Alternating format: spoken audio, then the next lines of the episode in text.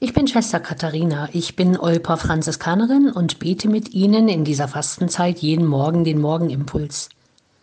Heute Nachmittag ist Mädchentreffen.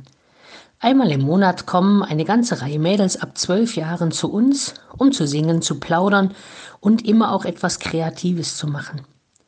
Diesmal werden wir natürlich aus gegebenem Anlass Ostereier verzieren und Osterkerzen für ihre Familien für den Ostersonntagstisch herstellen.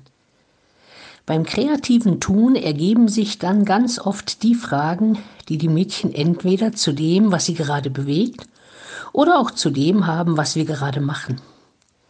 Das mit dem Alpha und Omega auf den Kerzen kennen die meisten zwar aus den Vorjahren, wenn sie eine Osterkerze in der Osternacht in der Hand hatten, aber was das bedeutet, ist oft ein ziemlich ungelöstes Rätsel. Ich bin das Alpha und das Omega, der Erste und der Letzte, der Anfang und das Ende. So bezeichnet Jesus sich selbst in der Offenbarung des Johannes.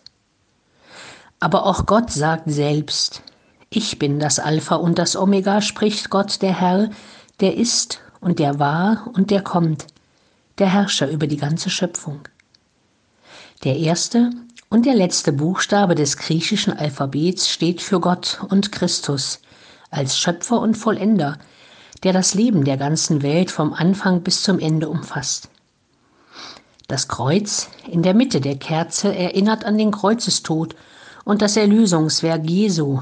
Und die Jahreszahl, also 2019, hilft mir immer zu wissen, auch in diesem Jahr sind die Erinnerung an Tod und Auferstehung Jesu meine Hoffnung und mein Glaube. Es ist eine sehr tröstliche Zusage, wenn ich hoffen darf, dieser Gott, an den ich zu glauben versuche, ist der Gott, der das Leben der ganzen Welt, also auch mein Leben, vom Anfang bis zum Ende umfasst, behütet, bewahrt und begleitet und mich durch Krankheit, Leid und Tod hindurchführen wird in seine Herrlichkeit.